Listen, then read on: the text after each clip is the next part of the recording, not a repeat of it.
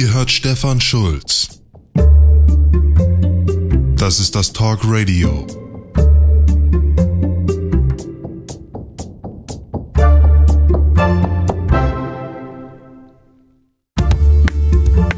So ist das und so klingt das in einem Podcast. Das hier ist ein Gespräch über Bücher und über eins im Speziellen, nämlich die Rentnerrepublik, das man noch nicht kaufen und lesen kann, was bald kommt. Wir werden es erst noch schreiben müssen. Dieses Gespräch, was wir hier haben, ist der Weg dahin. Im August 2018 ist das jetzt die zweite Ausgabe des Talk Radios zum Buch Die Rentnerrepublik. Ihr habt's gehört, dieser Einstieg klang schon anders als beim letzten Mal bei der ersten Ausgabe. Das kommt so vor. Manchmal nennt man das in der Podcast-Landschaft auch Nullnummer, was letzte Woche stattfand. Das ist hier anders. Es war eine reguläre Ausgabe 1, das ist die Ausgabe Nummer 2. Ich verbleibe heute noch bei äh, Formatfragen. Es gibt noch einige zu diskutieren. Und diskutieren ist ein gutes Stichwort, denn es gab äh, sehr gute Reaktionen von euch auf die erste Ausgabe. Wir werden ausführlich Kommentare lesen. Zuvor aber kle zwei kleine Danksagungen. Zum einen Matthias und Markus, unser super Feuilleton-Team, um es ein bisschen kompliziert auszudrücken, also unsere beiden Feuilletonisten des Aufwachen-Podcasts haben gemeinsam musikalisch Matthias in der Stimme, Markus dieses Intro gezaubert, das mir außerordentlich gut gefällt, weshalb wir es jetzt jedes Mal spielen Vielleicht kommt immer mal noch ein bisschen Zauber dazu. Zum Zweiten, herzlichen Dank an Marc. Du bist der erste Käufer meines Buches. Ich habe es ja auf der Seite so ein bisschen formuliert unter diesem Unterstütze mich Link. Ich schreibe ja hier ohne Verlag, damit auch ohne Verlagsvorschuss. Gleichzeitig ist es immer eine gute Idee, bei solchen Projekten einfach auch eine IBAN mit auf die Seite zu schreiben. Man weiß ja nie, was passiert. Marc hat 100 Euro geschickt, mir eine E-Mail geschrieben, auf die ich ihm noch antworten werde. Äh, ich habe es nicht übersehen, Marc. Herzlichen Dank auch dafür. Ist natürlich eine andere Diskussion, die jetzt inhaltlich hier wenig eine Rolle spielt, aber herzlich willkommen. Du bist der erste Käufer dieses Buches, würde ich sagen.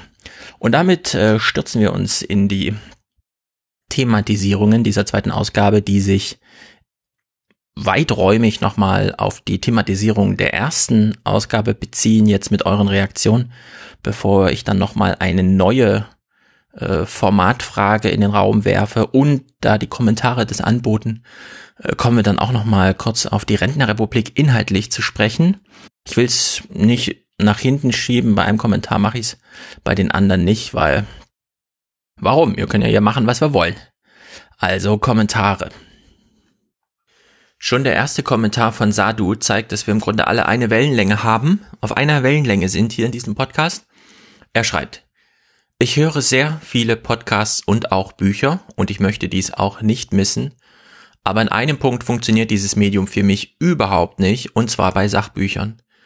Während ich Literatur wie Harry Potter oder andere Geschichten fast unbegrenzt konsumieren kann und auch meine Gedanken auf diese Geschehnisse fokussieren kann, gelingt mir dies bei Sachbüchern kaum.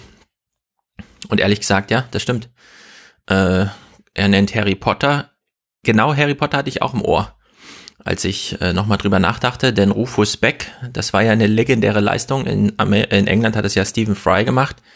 Äh, da hat Gerd Heidenreich wahrscheinlich recht. Da wird das Buch gelesen mit einem Regisseur. Jeder einzelne Satz wird sich auch tatsächlich angehört und im Zweifel neu gesprochen. Und da hat man am Ende eine Produktion, die vielleicht tatsächlich über den geschriebenen Text hinausgeht. Wobei dann immer noch zu fragen ist, was geht im Kopf des Lesers vor? Wobei diese Vergleiche fast immer so ein bisschen Quatsch sind. Das ist wie ein Film mit einem Buch zu vergleichen. Es sind zwei verschiedene Medien.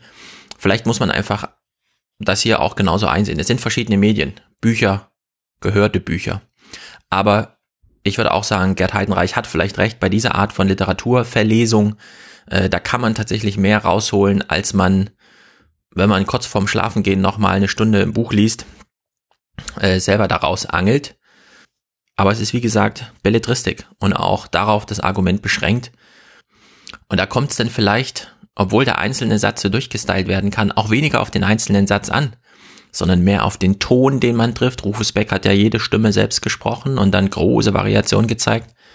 Der Ton macht da die Musik und es sind eben längerfristige Zusammenhänge, große Bögen, die in den Büchern geschlagen werden. Das ist bei Sachbüchern anders, denn er schreibt, und auch dieses Beispiel ist mir total präsent, weil ich das auch als Hörbuch gehört habe. Zuletzt habe ich es bei schnelles Denken, langsames Denken gemerkt. Ich musste mir Passagen mehrfach anhören, um den Gedanken des Autors folgen zu können, beziehungsweise konnte ich mehrfach nicht mehr die Herleitung der aktuellen Aussage nachvollziehen, da die vorangegangenen Sätze nicht hängen geblieben sind. Ja, also äh, genau bei diesem Buch habe ich das auch festgestellt. Sadu hat wahrscheinlich die gleiche Hörbibliothek wie ich. Im Hörbuch kann man nicht blättern und nicht verweilen. Also man ist auf einen Rhythmus beschränkt, den kann man weder verlangsamen noch beschleunigen. Und das ist ein echtes Problem. Und Podcasts, wie bei Hörbüchern ja auch, mit höherer Geschwindigkeit, ist jedenfalls auch mein Eindruck, ähm, gilt dann für Bücher und Podcasts im gleichen Maße. Wenn es spontanes Sprechen ist, bei dem eine Argumentation entfaltet wird und Spontanität den Sprecher selbst überrascht, da kann man höhere Geschwindigkeit hören, da kann man auch länger durchhalten. Wenn es aber die Aneinanderreihung durchdachter, fertiger Urteile ist, wie bei Sachbüchern das ja nun mal so ist, das ist ja die Qualität des Sachbuchs, dass es eben nicht zu ausufernd ist und sich auf das Wesentliche beschränkt, ist es einfach schwierig zu hören. Im Gegensatz dazu, schreibt Sadu weiter, im Gegensatz dazu fällt es mir viel leichter, komplexe Texte zu verarbeiten, wenn ich sie selbst lese. Es ist, als ob der Zwischenspeicher für das Gelesene größer ist und mein Gehirn davon ausgeht, dass ich mit dem Stoff noch weitere Gedanken verarbeiten möchte. Zumal man in einem Text viel einfacher zwischen den Zeilen springen kann, um Zusammenhänge herzustellen, es ist, als ob mein Hirn beim Lesen aktiver ist, wenn das gesprochene Wort nur einen passiven Mindset auslöst. Ja, hören, also hören ist im Grunde eine passive Sache für uns. Dadurch, dass wir es nicht abschalten können, hat uns die Natur irgendwie so ein Zwischending zwischen, findet halt immer statt, aber kann man sehr leicht ausblenden, wenn auch nicht ausschalten, äh, so ein Zustand gegeben, das ist beim Sehen natürlich ganz anders. Beim Sehen haben wir Fokus, den haben wir beim Hören gerade nicht. Und um fürs Hören einen Rahmen zu schaffen, bei dem der Transport von Inhalten und nicht etwa äh, sozusagen das Einhegen in Stimmungen und so ein bisschen die Übermittlung von Gefühlslagen und so weiter eine Rolle spielt, um so ein Setting herzustellen, äh, ist doch sehr viel Arbeit notwendig. Das kennt jeder aus der Universität oder aus der Schule. Äh, Zuhören erfordert ein Hörsaal. Der Hörsaal ist dadurch gekennzeichnet, dass er Kommunikation unterbindet, so voll er auch ist. Nur eine Person darf sprechen. Äh, es gibt einen klaren zeitlichen Rahmen. Alle wissen, wann es so ungefähr endet, damit nicht plötzlich, mh, hm, das merkt dann jeder, dass es stört wenn so Reihen aufstehen müssen, weil irgendwer sich rausdrängen will. Ruhe ist also eine der großen Funktionen von Hörsälen und es muss aktiv hergestellt werden bis hin zu sozialer Pflicht, die dann einfach stattfindet. Entweder die Anwesenheitspflicht, um überhaupt an diesem Event teilzunehmen und dann auch Verhaltenspflichten, die sich dann entweder verordnet oder durch soziale Kontrolle da einspielen. Ganz anders dagegen Lehrbücher. Lehrbücher kann man überall lesen. Ja, während man für die Vorlesung den Hörsaal braucht, kann man Lehrbücher mittlerweile sogar unter Wasser lesen. Die Blätter für Deutsche und internationale Politik werben mit einem Bild, wo jemand mit seinem Handy unter Wasser sitzt, auf einer Treppe gelehnt und schwermütige politische Texte liest. Nächster Kommentar von XXO. Mir geht es ähnlich wie Sadu beim Thema Hörbuch oder Hörbücher. Wenn ich jedoch zum Beispiel einen Vortrag zu komplexen Themen neben dem äh, Hören auch schauen kann, geht es wieder besser. Scheinbar brauche ich den visuellen Input, um bei der Sache zu bleiben. Das ist ein Phänomen, das wir alle kennen. Das läuft natürlich so ein bisschen unter Multimedialität. Vielleicht kann man es auch ein bisschen trainieren. Ist immer so eine Frage, äh, etwas hören und dabei mit dem Blick schweifen lassen, kann die Konzentration steigern, Augen zumachen natürlich auch. Augen zumachen ist natürlich wieder mit so einem Schlafen verbunden, Podcast zum Einschlafen, weiß man dann am nächsten Morgen noch, was man gehört hat, wohl eher nicht. Vorlesungen so zu konsumieren ist wohl auch eher schwieriger, vor allem wenn sie prüfungsrelevant sind. Mh, beim Lesen muss man dann auch wieder überlegen, kann man das Hören nebenbei ausblenden? Kann man gut lesen, wenn man im Park ist? Ja, man kann auf jeden Fall lesen und sich Sachen markieren. Aber ist man richtig bei der Sache, wenn man auditiv abgelenkt ist? Also dieses Zusammenspiel von Sehen und Hören hat wahrscheinlich einen Steigerungseffekt, aber wer weiß, die Trainingsfrage hat mich früher mal sehr interessiert, äh, als ich nämlich festgestellt habe oder dieses Argument aufkam, Google Maps. Also wir wissen heute, es gibt Studien dazu, wenn wir Google Maps nutzen, schalten wir in dem Moment unser Gehirn, was diese Orientierungsfragen ist, richtig aus. Wir verlassen uns komplett auf die Karte. Und wir alle kennen das fotografische Gedächtnis, das in der Fachsprache eidetisches Gedächtnis heißt. Und da kann man sich sehr gut selbst prüfen, wenn man in der Stadt ist und man hat so einen kleinen Fußweg, man muss vielleicht um fünf Ecken laufen. Wie viel davon kann man sich eigentlich merken? Und wie macht man das? Behält man die Karte vor Augen, auch wenn man nicht auf sie blickt? Also ich habe leider an dem Schicksal, dass ich fast vor jeder Kurve mich nochmal neu vergewissern muss, ob das jetzt wirklich die Abbiegung ist, die ich nehmen muss. Mm, man geht wohl davon aus, dass so fünf bis zehn Prozent von Kindern überhaupt so eine Art von eidetischem Gedächtnis haben. Also zum Beispiel nachzeichnen, was an der Tafel ist, auch wenn sie die Tafel nicht mehr sehen. Das verwächst sich allerdings im Erwachsenenalter gibt es sowas kaum. Also sehen und sich Sachen merken kann trügerisch sein. Sehen aus Buchstaben die Transferleistung zum Sinn ist schwierig. Hören ist schwierig, weil es keinen Fokus gibt. Die Art und Weise, wie wir Informationen aufnehmen, äh, ist also eine laufende Diskussion. Jeder muss es ein bisschen für sich selbst äh, austesten und vielleicht trainieren, je nachdem, ob es da Trainingseffekte gibt. Aber dass sie sich schon im Mittelalter mit den Bücherverschlingen da so viele Gedanken gemacht haben, zeigt ja nur, dass wir da ein laufendes Problem haben. Zum Hören jedenfalls. Ähm, ich habe nochmal zwei Texte verlinkt, die ganz in, also in interessanten Wechselspiel sind, nämlich beide Juli und August 2017. Speed up your podcasts for more efficient listening. Das ist natürlich die eine Sicht. Schneller hören. Das ist ja noch die Frage, die uns beim Podcast auch sehr beschäftigt. Manche Podcaster nehmen es einem ja sehr übel, wenn man ihre Podcasts in höherer Geschwindigkeit hört. Ist bei mir gar nicht so. Äh, ich fordere alle auf, mindestens 1,4-fach, vielleicht sogar zweifach zu hören. Allerdings wieder die gleiche äh, Sache wie schon generell für Hörbücher auch. Uneditierte Gespräche kann man schneller hören, ja, weil sich dann so Sachen langsam entfalten und die Redundanz höher ist. Aufwendig produzierte Stücke sind natürlich schlecht zu konsumieren in höherer Geschwindigkeit, weil der Satz, der Relevanz hat, der wird zwar einmal betont ausgesprochen, aber es bleibt eben genau bei diesem einen Male. Also muss man mal, könnte man mal eine große Studie machen. Podcasts, die man höhere Geschwindigkeit hört, könnte man nicht Inhalte rausnehmen, verdichten, also sozusagen Arbeit auf der editorischen Produzentenseite dagegen ausspielen, dass man sie dann doch wieder in einfacher Geschwindigkeit hört. Der zweite Text, genau das Gegenteil. Speeding up your podcast won't solve your problems. Das ist ein Text von The Ringer, wo sie sich auseinandersetzen mit digitalen Medienkonsum. Allerdings da ein interessantes äh, Argument, deswegen nenne ich es hier. Ab 1,5-facher Geschwindigkeit steht sich das Gehirn selbst im Weg. Einfache Geschwindigkeit ist aber auch zu langsam eigentlich. Also das Gehirn kann ein bisschen schneller mitdenken, als motorisch der Mensch befähigt ist, sprechen zu können. 1,25 ist der Sweet Spot. Das kann sich jeder merken und austesten. Mir ist es auch aufgefallen, englische Sachen höre ich ja nicht ganz so schnell.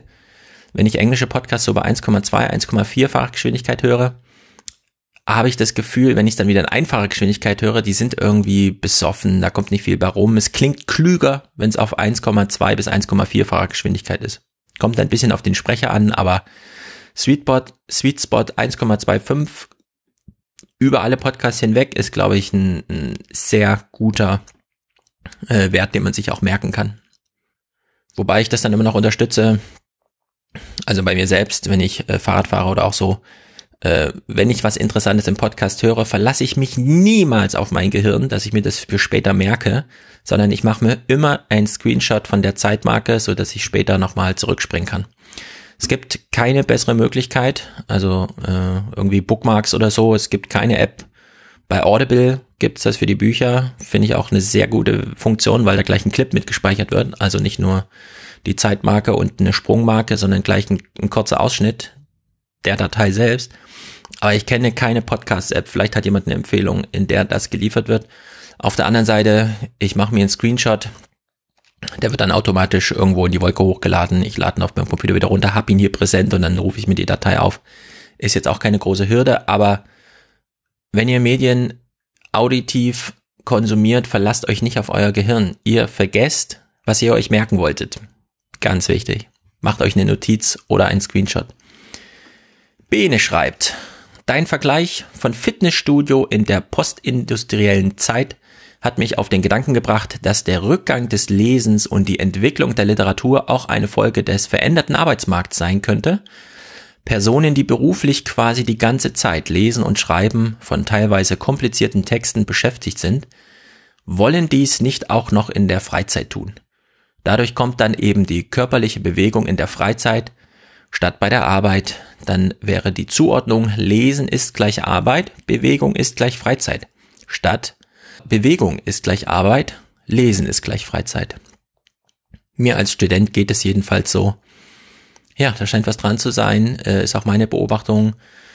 Das wird gerne unterschätzt, auch wenn zum Beispiel, wie wir es letztes Mal gehört haben, die Textqualität und das Lesen als Kulturform in so einem Abwärtsstrudel gefangen sind. Es wird doch heute sehr viel mehr gelesen und geschrieben als jemals zuvor zwar nicht in der Form des hochklassischen Buches, aber schon allein was seit dem Aufkommen der SMS und jetzt von WhatsApp und den ganzen Messenger-Diensten und diese ganzen kleinen Bildunterschriften, die man sich macht. Ich meine, selbst bei Instagram sind die Bildunterschriften so lang, obwohl die alle auf dem Handy geschrieben werden. Ich bin manchmal ganz beeindruckt, wie viel Gedanken sich Menschen noch zu ihrem Bild machen.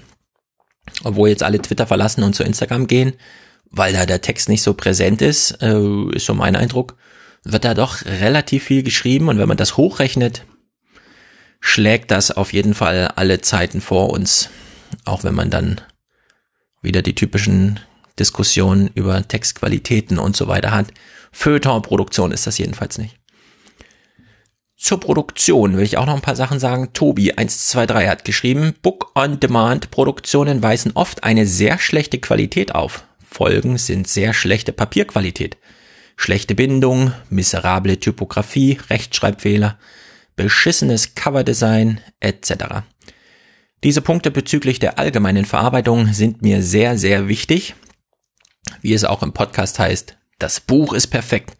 Und da sollte dem Buch der Dienst erwiesen werden, gewisse Mindeststandards der geistigen Produktion und Manifestation einzuhalten. Leseempfehlung. Die perfekte Lesemaschine von Roland Reuss äh, gibt einen hervorragenden Überblick. Hm.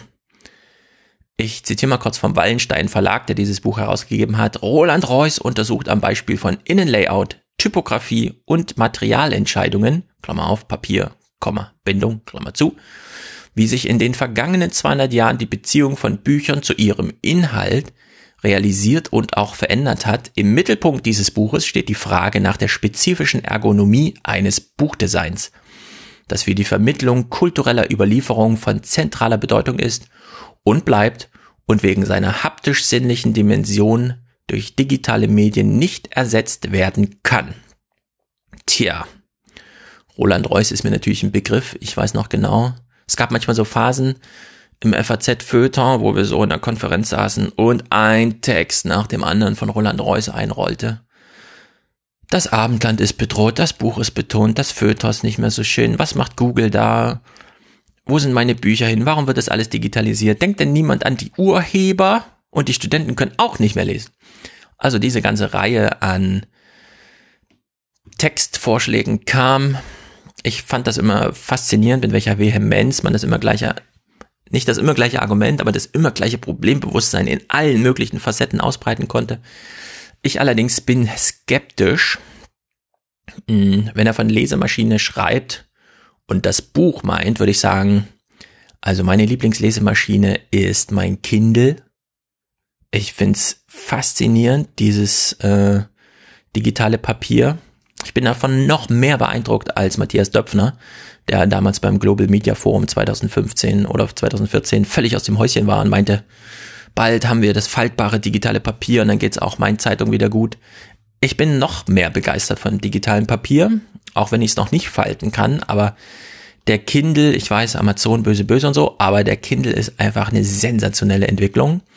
Und wir haben ja in der FAZ nicht ohne Grund in schönen Spalten geschrieben. Also ich finde zum Beispiel, das Buch ist im Grunde zu breit. So eine Zeitungsspalte ist noch viel perfekter. Stellt sich raus, wenn man mit welcher App auch immer auf seinem neuen, nicht 16 zu 9, sondern noch viel 17, 18, 19 zu 9 und so weiter formatigen Displays liest, hat man im Grunde eine wunderschöne Zeitungsspalte auf seinem Handy. Mit 400 Pixel per Inch und es ist best aufgelöst, absolut perfekt zu lesen. Also ich bin ähm, absolut kein Anhänger vom gedruckten Buch aus Lesersicht. So als Datenspeicher ist ein, perfekt, äh, ein gedrucktes Buch natürlich ziemlich perfekt. Aber aus Lesersicht bin ich vom Papierbuch völlig abgerückt. Ich verstehe natürlich sehr, äh, dass es da immer noch Anhänger gibt, aber wer ein Kindle und ein tolles Smartphone hat, der weiß nicht, wozu der noch ein Buch braucht, wenn er wirklich an den Informationen im Moment interessiert ist und nicht sozusagen an der Schmökerei. Dafür ist so ein gedrucktes Buch natürlich richtig geil, ja, wenn man so ein äh, richtiges Regal vor sich hat und dann einfach mal da durchseppen kann. Auf der anderen Seite finde ich auch äh, die Abwendung vom gedruckten Buch, was die Leserperspektive angeht, hat auch nochmal, also da steckt nochmal ein Argument der Befreiung drin. Es ist doch ein anderer Umgang mit Text, wenn man ihn sich selbst gestalten kann. Sowohl was Spaltenbreite, äh, Schriftart, Schriftgröße und so weiter angeht. Da kann ein Buch nun, äh, also ein gedrucktes Buch gar nicht mithalten. Und das sind aber Vorzüge, die man erst richtig zu schätzen lernt, wenn man mal ein bisschen rumgespielt hat mit den Möglichkeiten, die das Digitale da so liefert. Auf der anderen Seite, das hier nur kurz erwähnt, Schirmachers, wer liest, wird gelesen, ist natürlich ein echtes Problem. Hat aber mehr mit dem Vertrieb von Büchern zu tun, weil wenn wir alle Kindle lesen, klar, diese Kindle-Sachen werden zurück, also direkt zurückgemeldet. Man kann das zwar auch deaktivieren, macht aber keiner. Aber das hat erstmal mit dem E-Book an sich nichts zu tun. Man kann auch E-Books lesen, ohne die ganze Zeit überwacht zu werden, was man denn da liest. Tja, eine Sache noch, da muss ich nochmal Amazon nennen es spielt ja auch eine Rolle für mich, jetzt weil ich die Rentenrepublik natürlich auch drucken werde. Und das Format, da bin ich schon ziemlich entschieden, wird dieses Pocketbook von Amazon sein. Nicht nur, weil sie da das Rundumpaket machen mit lade diese DocX-Vorlage runter und dann kannst du direkt reinschreiben, was ich übrigens jedem Autor empfehle, in dem finalen Design zu schreiben und nicht irgendwie auf A4 irgendwas und so und dann sieht der Text ganz anders aus danach, sondern man muss im fertigen Design schreiben. Da gibt's eine gute Vorlage und es läuft am Ende auf, und da kann man ja mal gucken, diese Amazon Pocketbooks für 4,99 Euro. Keine Ahnung, was das für eine Bindung ist, ob das heiß oder warm geklebt ist oder wie auch immer, ja, aber es ist einfach äh, ein sensationelles Produkt, so als haptisches Produkt. Äh, für 4,99 Euro, das ist ein bisschen wie Smartphones für 300 Euro, die dürfen dann auch mal runterfallen und die nimmt man auch mit an den Strand und die dürfen man auch mal in den Sand legen ganz anders als jetzt diese Hardcover-Dinger für 21,90, mit denen man dann eben nicht so umgeht, wie man mit Büchern eigentlich umgehen sollte, ja. Das ist so ein bisschen das Argument von Casey Neistat. Wenn du eine Kamera hast, die dir zu wertvoll ist, um sie mit rauszunehmen, ist es eine scheiß Kamera, egal was sie macht. Kein Wunder, dass jetzt alle mit ihrem Smartphone fotografieren und mal richtig interessante Bilder entstehen, weil es eben nicht nur auf die Bildqualität, sondern vor allem auf das Motiv ankommt. Und da Amazons Projekt mit diesen 4,99 Euro Büchern, die nochmal halb so billig sind oder halb so teuer, je nachdem, wie die Taschenbücher der Verlage. Also da finde ich, müssen die Verlage langsam mal so ein bisschen aufwachen, weil irgendwann kriegen die Leute auch mit, dass es einfach ein tolles, tolles Format ist und dass man Bücher vielleicht auch des Lesens wegen kauft und nicht, damit sie später gut im Regal aussehen oder wie diese bescheuerten Visitenkarten, die man nicht knicken kann, ja, irgendwie so, oh, das ist aber eine tolle Visitenkarte. Nee, dafür braucht man, also wer dafür Bücher braucht, hat vielleicht am Medium Buch sich auch ein bisschen versündigt heute. Na gut. Hendrik. Ähm, für die gedruckte Version weist er darauf hin, zumindest äh, für den Weg vom Manuskript zum gesetzten Text gibt es sehr gute Lösungen. Pandoc übersetzt automatisch von einem Format ins andere, zum Beispiel das Manuskript im Markdown-Format oder wird in eine professionelle druckfertiges PDF via LaTeX und in diverse E-Book-Formate Genau, für LaTeX benötigt man dann nur ein gutes Template für Bücher und schon hat man das, was sonst der professionelle Schriftsetzer macht, erledigt. Der LaTeX-Algorithmus funktioniert seit 30, 40 Jahren fast unverändert, das stimmt. Und es wurde bereits Millionen Artikel und Bücher höchster Qualität im hauptsächlich naturwissenschaftlichen Bereich so gesetzt. Also das äh, stimme ich absolut zu. Das auch nur als Widerspruch nochmal zu Tobi 123. Es ist nicht so, dass die Verlage heute die hochwertigsten, wenn man denn überhaupt sowas will, hochwertigsten Bücher äh, produziert, sondern es sind tatsächlich äh, druckfertig angelieferte Sachen, bei denen die ähm, Druckereien so als Dienstleister auftreten für alles Mögliche, Hochzeitsbücher, Unternehmensfeierbücher, irgendwelche Jahrbücher und so weiter und so fort. Das ist tolle Qualität. Also da, wo die Verlage sozusagen nicht äh, eins zu eins vom Autoren über den Lektor bis hin zum Druck durchgreifen, sondern wo man einfach wirklich von den Druckereien eine Dienstleistung haben will. Und das ist ja in dem Fall dann auch wieder gegeben. Da kriegt man im Grunde die besten Resultate und den Hinweis von Hendrik, der ist absolut richtig. Seit 30 bis 40 Jahren ist das so möglich. Ich habe jetzt den Luxus, ich kann mich einfach bei Amazon, also das DocX-Dings runterladen, weil ich weiß, da habe ich dann eine On-Demand-Druckerei hinten dran kleben und ich bin mit dem äh, haptischen Produkt vollends zufrieden. Hendricks Weg ist der, wenn man dann doch nochmal im wissenschaftlichen Bereich spezifische Druckvorgaben einhalten muss und so weiter und so fort.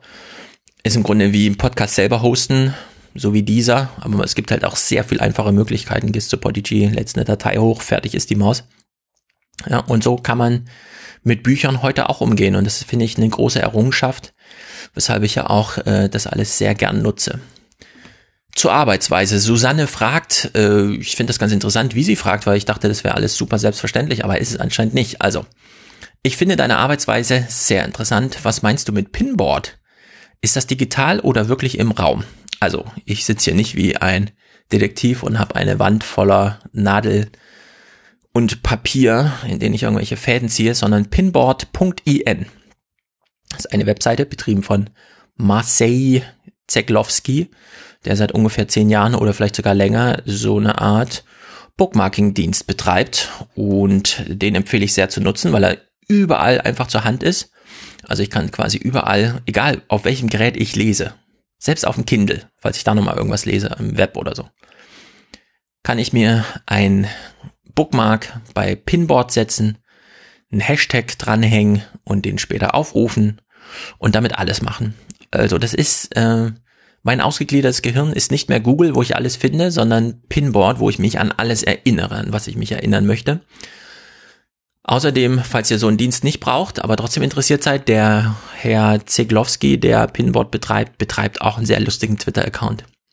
Also wer mal einen anderen Blick auf Silicon Valley und die Gesamtsituation haben will, der ist da gut aufgehoben, at Pinboard bei Twitter.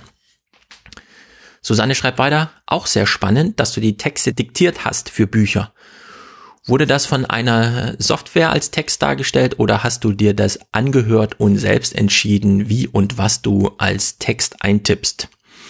Hm, also ich äh, diktiere das und dann ist das sofort Text. Und nur deswegen mache ich das. Äh, es hätte gar keinen Sinn, irgendwas zu diktieren und mir das später anhören zu müssen und dann auch noch selbst abtippen, sondern äh, die Software ist vielleicht bekannt, Dragon Davon diese Professional-Reihe. Der Hersteller heißt Nuance. Früher hieß das Naturally Speaking oder so. Das ist zumindest für Windows eine sensationelle Technologie. Ich habe das dann noch gekoppelt mit so einer ähm, Funkstrecke. Also ich laufe, während ich Texte schreibe, in meinem Zimmer auf und ab und hol mir auch mal einen Kakao aus der Küche, rede dabei und gucke dann immer mal auf dem Bildschirm, ob auch alles gut angekommen ist. Und das ist meistens der Fall. Also man kann den Kopf fast ausschalten, den Computerbildschirm ignorieren, während man zurückgelehnt da sitzt, sein Skript in der Hand hält und Texte formuliert. Und äh, ich weiß, sehr viele Studenten machen das immer noch nicht. Ich kann das nicht verstehen. Also ich empfehle jedem ab dem ersten Semester, guckt euch Diktatsoftware an. Äh, es nimmt euch sehr viele Sorgen eures Lebens. Ihr verpasst sonst was. Wenn ihr euch das erst im dritten Semester anguckt, werdet ihr euch ärgern, dass ihr euch ein Jahr rumgequält habt mit Text per Hand schreiben. Trotzdem bitte mit zehn Fingern schreiben. Ich kann das immer gar nicht sehen, wenn sich Leute ihre Zeigefinger abbrechen und stur auf die Tastatur starren müssen beim Schreiben. Nicht mal mehr auf den Bildschirm starren. Das ist das Ziel beim Schreiben. Gut, Susanne schreibt weiter. Besonders erstaunt war ich darüber, was du über Citavi gesagt hast. Ich kenne das so, dass man direkt in Citavi recherchiert und dort seinen ganzen Haufen an Zeug hat, also recht chaotisch oder zu viel zuerst. Du scheinst es ganz anders zu benutzen, also machst du die Recherche ohne Citavi und erst wenn du die ganzen Quellen hast, arbeitest du die in Citavi ein, wahrscheinlich um eine Sortierung zu haben. Habe ich das richtig verstanden? Ja, so fast. Also ich benutze Citavi nicht, um inhaltlich zu recherchieren, sondern ich recherchiere, wo man halt so recherchiert. Bibliotheken, bei Google, Gespräche, alles Mögliche. Citavi brauche ich allerdings für zwei Sachen. Das eine ist die Datenbank. Wenn ich eine Quelle habe, dann suche ich mir die ISBN-Nummer raus, zack, gebe die ein und habe natürlich dann alles parat, ja, was ich brauche, um das nicht zitieren zu können. Äh, in den Browsern ist der Citavi Picker. Also ich bin auf einer Webseite, klicke auf das bitte in Citavi einpflegen und da muss ich nur noch die, das einzelne Zitat äh, rüberholen und habe das dann alles präsent. Und die zweite Funktion, für die ich Citavi brauche, ist natürlich das Skript. Also nachdem ich aus allen möglichen Ecken irgendwelche Sachen bei Pinboard eingeladen habe, bringe ich die von Pinboard zu Citavi. Das ist dieser Schritt, wo auch schon die erste etwas genauere Sichtung des Materials stattfindet und auch schon die Verschlagwortung und der ganze Kram. Dann wird das natürlich sortiert. Das ist eine händische Aufgabe, das lässt sich nicht automatisieren, aber das ist eben genau, genau die inhaltliche Aufgabe, auf die es ankommt. Und äh, Citavi stellt mir dann ein schönes Skript zusammen. Also ich habe dann ein hunderte und hunderte Seiten langes PDF, das man schön durchscrollen kann, das ich dann zurückgelehnt vor mir habe, während ich meinen Text einspreche. Und das sind die beiden Sachen, für die ich Citavi brauche. Die Datenbank, um nicht jeden einzelnen Autorennamen händisch eintragen zu müssen. Und das Skript am Ende, das mir der rote Faden ist, äh, der dann zum Text wird. Das habe ich auch im Studium schon so gemacht. Ich weiß gar nicht, wie man es anders benutzen kann. Äh, aber das ist der Weg. Sammeln Pin Pinboard, übertragen nach Citavi, damit ist die erste Sichtung des Materials abgeschlossen. Dann Sortierung, Skript, ist ja nur noch ein Klick, Skript herstellen, durchscrollen, ausformulieren, fertig ist der Text. Und danach, ja, wenn man zufrieden ist damit, ist der erste Durchlauf eigentlich immer schon der letzte. Ansonsten muss man natürlich immer so ein bisschen dran arbeiten zur Vereinfachung dieser Übergänge zwischen Pinboard, Citavi und dem Ausformulieren habe ich ein Elgato Stream Deck auf meinem Schreibtisch. Das ist so ein kleines 150 Euro Ding.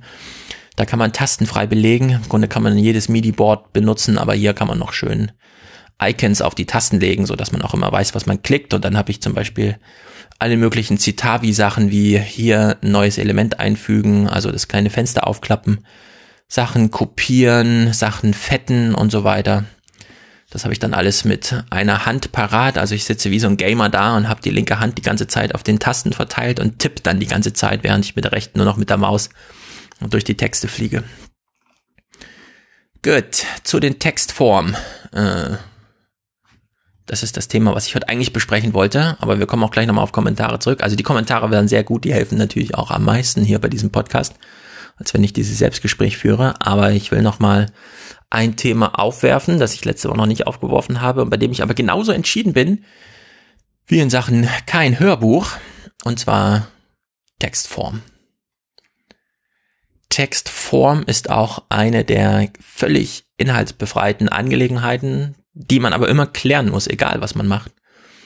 Im Grunde müsste man heute sogar Medienform fragen, ist der Podcast das richtige Medium? Sollte man nicht gleich ein Buch schreiben? Sollte man es nicht verbinden? Und wie auch immer. Also die Medienform ist ja hier schon entschieden, aber die Textform am Ende. Mir ist aufgefallen, äh, ich stand dann doch ein bisschen hilflos da, als die freudige Botschaft kam, dass der Merkur, äh, also die Zeitschrift für europäisches Denken, einen Vorabdruck von Redaktionsschluss haben wollte. Oh, dann war die Frage, ja, welchen, welchen Teil denn? Was ist denn der Teil? Was, was nehmen wir denn für den, für den Vorabdruck? Und es war, also für den Vorabdruck gibt's anders als wenn man selbst einen Text schreibt, der egal wie lang sein darf, Vorgaben. In dem Falle, glaube ich, 25.000 Zeichen oder so. Und dann ist die Frage, wo hat man denn im großen Buch so einen kleinen Bogen gespannt, der ungefähr auf der Länge irgendwas Repräsentatives für das Buch darstellt?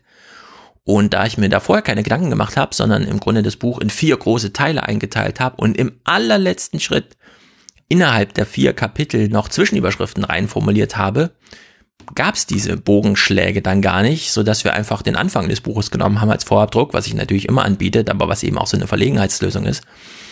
Deswegen habe ich jetzt die Entscheidung getroffen, alles, der ganze Text ist vorabdruckfähig und zwar auch in unterschiedlichen Längen. Und äh, da fiel mir ein Text wieder ein, den ich auch in Redaktionsschluss verarbeitet habe, weil er für alle Autoren sehr wichtig ist, nämlich eine Analyse von Mike Saul, der hat mal Chartbeat-Daten analysiert. Falls ihr Chartbeat nicht kennt, das ist die Software, mit der so ungefähr jedes Medium in Deutschland und auf der Welt, außer Spiegel Online vielleicht, ähm, den Leser liest, während er die Seite liest, die man betreibt.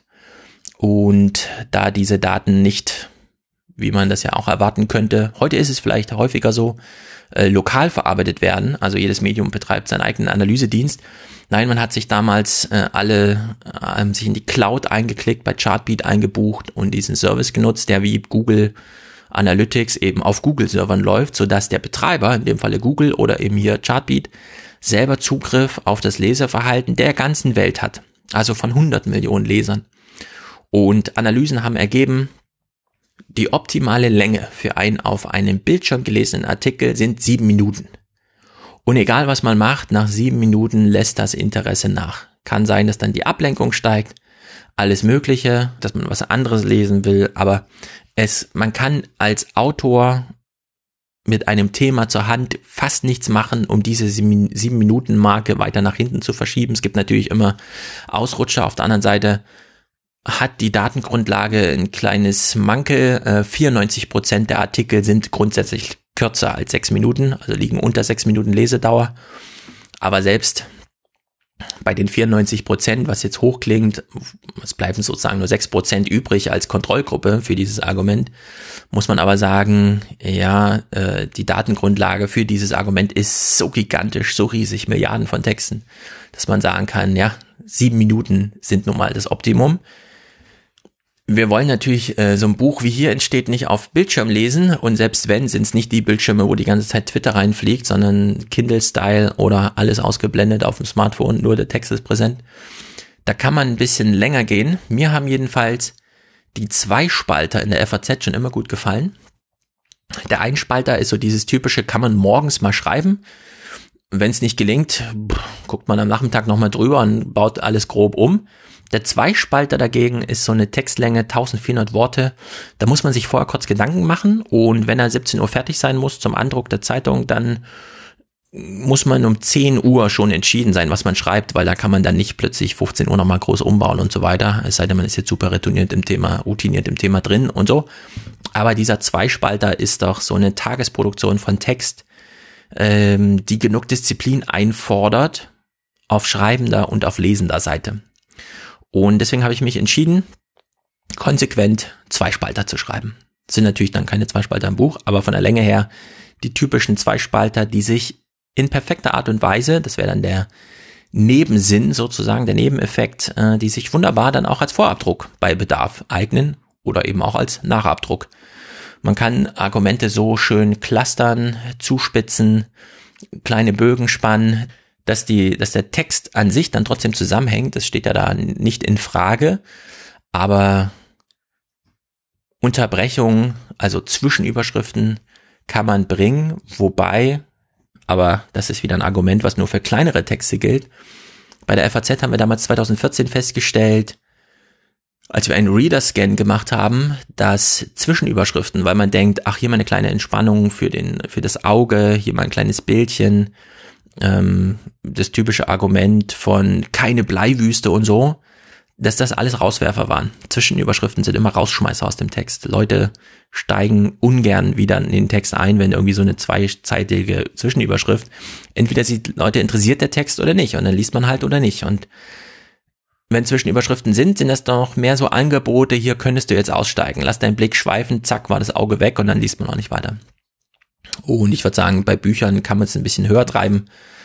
Alle 1400 Worte eine neue Zwischenüberschrift, um sich dann auch selbst zu sagen, also wenn das Argument jetzt noch nicht entfaltet ist, mach dir andere Gedanken, aber jetzt muss ein neuer Dreh rein. Das wäre so die disziplinarische Vorgabe an mich selbst. Gut, inhaltlich. Es wurde auch inhaltlich schon interessant. Ich wollte ja Inhalte noch nach hinten schieben, aber es sind Kommentare aufgetaucht. Max hat zum Bildungsnotstand geschrieben und zum Lehrermangel. Das war nun ein Kommentar, der sich ausschnittsweise sehr gut eignete, um getwittert zu werden, als Volker Kauder gestern über den Bildungsmangel, den Bildungsnotstand öffentlich sprach. Diesen Kommentar hebe ich mir auf. Aber Partizipator Konsument hat geschrieben. Wir sind ja gedanklich noch bei der Form und vielleicht noch ein Stück weit weg vom Inhalt, genau, aber habt ihr nicht auch das Gefühl, die mediale Sau ist schon mal durchs Dorf getrieben worden, alt gegen jung? Die Rentnerrepublik, die auch im Denken konservativer wird, weil die Dynamik des Geistes abnimmt, je älter man wird, ob man daraus einen kollektiven Zustand postulieren kann oder diese Postulierung der eigentliche inhaltliche Spaß wird, bleibt abzuwarten.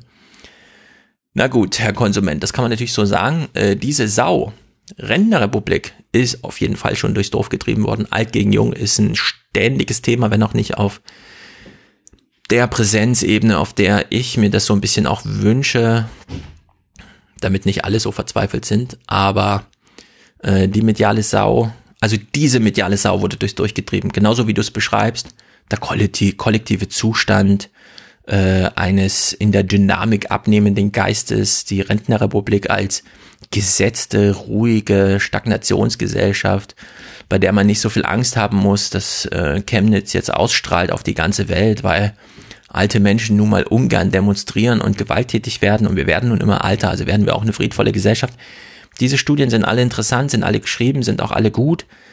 Allerdings, ähm, Rentnerrepublik meint hier tatsächlich ein bisschen was anderes der Begriff bleibt schwammig, wird er auch noch eine Weile sein. Wir werden ihn ja hier ausführlich entfalten. Aber es geht nicht so sehr um materielle Macht- und Gerechtigkeitsfragen. Auch wenn da Argumente wie, was weiß ich, Erbschaftssteuer dann nahe liegen. Also solche Texte könnte man schreiben, wäre allerdings mehr zeitungsrelevant, würde ich sagen. Also da ist man nach 1400 Worten auch fertig mit dem Argument. Mir geht's um ähm, darüber hinausgehende Geisteszustände. Und zwar nicht äh, die Dynamik des Geistes nimmt ab und wir hängen alle den Innovationen in Asien hinterher, wo ja alle so jung sind oder sind bedroht von afrikanischen Eros, wie die Philosophen sagen würden, also wirklich aufmüpfigen Geistern, die eine Gesellschaft überrümpeln können, schon allein, weil das Durchschnittsalter 15 Jahre alt ist und damit naja, Politik relevant auf diese Altersklasse bezogen werden muss, damit dann nicht alles explodiert. Also genau das Gegenteil von Europa sozusagen. Sondern mir geht's tatsächlich so um Geisteszustände. Und das muss man vielleicht auch noch mal ein bisschen rauskramen. Ähm, ein Land, das älter ist als Deutschland im Schnitt, ist ja Japan. Und man kann mal bei Google nach Selbstmordrate Japan suchen. Und wenn man das macht, stößt man zum Beispiel darauf, dass man gar keine Seite anklicken muss, sondern man, man bekommt von Google selbst einen Infokasten, in dem dann steht, natürlich aus irgendeiner Quelle, die in dem Moment aber egal ist, Google will sie ausblenden, Google will, dass man auf der Seite bleibt. Japan weist eine der höchsten Selbstmordraten auf. Einem Bericht der Weltgesundheitsorganisation zufolge ist die Selbstmordrate 60 Prozent höher als der weltweite Durchschnitt. In diesem Land begehen durchschnittlich 70 Menschen täglich Selbstmord darunter eine beunruhigende Zahl von Kindern. Seit 2014 ist Selbstmord die erste Todesursache unter Kindern im Alter zwischen 10 und 19 Jahren und die Selbstmordrate unter Kindern steigt trotz der allgemein zurückgehenden Selbstmordrate weiterhin an. Also wir haben, ja, das sind so diese Hinweise, wir haben es hier mit anderen Problemlagen zu tun, als dass es zu viele Alte gibt und deswegen im Durchschnitt die Dynamik des Geistes und so weiter, ja, mit allem, was ich eben genannt habe. Sondern wir haben es hier mit so verschiedenen Phänomenen zu tun. Junge Menschen töten sich. sich treten lieber aus dem Leben, Leben als dieses Leben, was sie haben und erwarten für die nächsten Jahrzehnte, äh, weiterzugehen. Ältere Menschen schließen sich im Schlafzimmer ein. Ich kann da nochmal hinweisen auf dieses Phänomen. Es heißt Hikikomori, darauf kommen wir auch noch zu sprechen. Mehr als eine Million japanische Männer leben in ihrem Schlafzimmer und trauen sich nicht mal, sich selbst ihrer Familie zuzumuten, sondern sie leben halt einfach in ihrem Schlafzimmer. Und damit ist 24 Stunden am Tag in ihrem Schlafzimmer gemeint. Sie kriegen noch so eine rudimentäre Versorgung von ihren Ehefrauen. Mehr Kontakt lassen sie da nicht zu. Und die Frage ist immer so ein bisschen, Ist das vorbildhaft? Ist das beispielhaft für eine alternde Gesellschaft? Und wenn ja, warum ist das so? Welche Mechanismen treiben denn Gesellschaften dahin, dass sich das so aufs Individuelle niederschlägt? Und da bin ich sehr dankbar für den Kommentar von Pascal noch, weil der hier sehr gut passt. Ein bisschen kryptisch äh, formuliert, aber sehr interessant. Ich klammer mal die Klammern, die er da alle drin hat, aus, sondern lese ohne Klammern. Widerspricht koexistiert die Rentnerrepublik nicht mit der Juvenilisierung bei Andreas Reckwitz in die Gesellschaft der Singularitäten, wonach Jugendlichkeit, also Offenheit, nicht im ethischen Sinne, sondern im freizeitaktivistischen Selbstverwirklichung, Bewegungsdrang, gewisse urbane und kosmopolitische Freizeitaktivitäten für Rentner also aktives Altern zu einem attraktiven und somit dominanten Kulturmuster für alle Altersstufen wird, natürlich nur für die Leute, die es sich leisten können, also 40 Prozent die ungefähr 40 Prozent große Akademikerklasse. Das ist kryptisch kaum verständlich, aber das ist äh, sozusagen, was die Fragestellung hier angeht, auf den Punkt formuliert. Also es gibt zwischen der Rentenrepublik, die der Partizipator-Konsument meint, nämlich ja, die Gesellschaft wird tröge, träge, äh, sie stagniert, die Innovationen nehmen ab, das Erbe wird von Bedeutung, Lebensgestaltung wird immer naja, wie soll man sagen, äh, weniger leistungsabhängig, wodurch immer mehr ähm, Enttäuschung und Ernüchterung sich breit machen. Das ist das eine. Dann haben wir auf der anderen Seite, und das ist eben die Frage Koexistenz oder Widerspruch, diese Juvenilisierung der Gesellschaft. Und da mir Andreas Reckwitz Buch sehr präsent ist, da nämlich in die Gesellschaft der Singularitäten mein Redaktionsschluss erwähnt, äh, will ich mal kurz seine Definition vorlesen, weil die trifft hier die Fragestellung wirklich auf den Punkt. Also Andreas Reckwitz schreibt, Juvenilisierung, Doppelpunkt. Die demografische Entwicklung der spätmodernen Gesellschaft ist bekannt. Das Lebensalter verlängert sich und lässt die Gesellschaften insgesamt altern. Zugleich findet jedoch auf der kulturellen Ebene ein Prozess der Juvenilisierung statt. Das heißt, Jugendlichkeit als kulturelles Muster wird für alle Altersstufen attraktiv und dominant. Dabei enthält der singularische Lebensstil der neuen Mittelklasse nachgerade eine innere Affinität zur Jugendlichkeit. Ein kulturelles Muster von, Klammer auf, moderater, Klammer zu, Jugendlichkeit prägt ihren aktivistischen Lebensstil, der einen Anspruch auf Selbstverwirklichung und Offenheit erhebt, in Freizeit und Beruf nach neuen Erfahrungen strebt, der urban ist und sich durch erheblichen körperlichen Bewegungsdrang auszeichnet. Tja, also wir haben es ja wirklich mit beiden zu tun, ja. Hikikomori und Juvenilisierung. Und jetzt ist die Frage, kriegt man das in einen Bogen gespannt? Kann man ein gesellschaftliches, soziales Argument machen oder muss, muss man sich jetzt jedes Individuum selbst angucken und dann sich entscheiden? hat es jemand in der Biografie geschafft und fährt auch mit 70 Jahren noch groß in Urlaub, hat Freunde, soziale Kontakte und ist unterwegs und mobil oder Schicksal Schlafzimmer. Und das ist sozusagen der Blick auf die Alten. Der Blick auf die Jungen ist genauso interessant.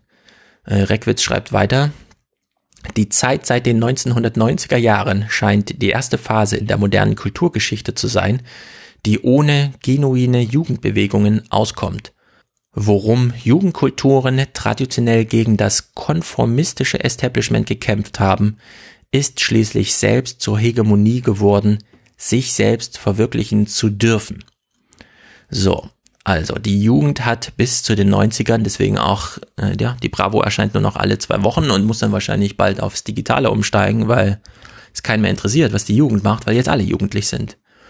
So, und wenn jetzt hier steht, das hatte sehr lange mit so einer rituellen Selbstfindung und Selbstverwirklichung zu tun, ist die Frage, naja, ist das jetzt gut, dass wir uns alle selbst verwirklichen? Auch mit 40, 50, 60 Jahren, ja, die Kinder sind aus dem Haus, alle werden nochmal aktiv.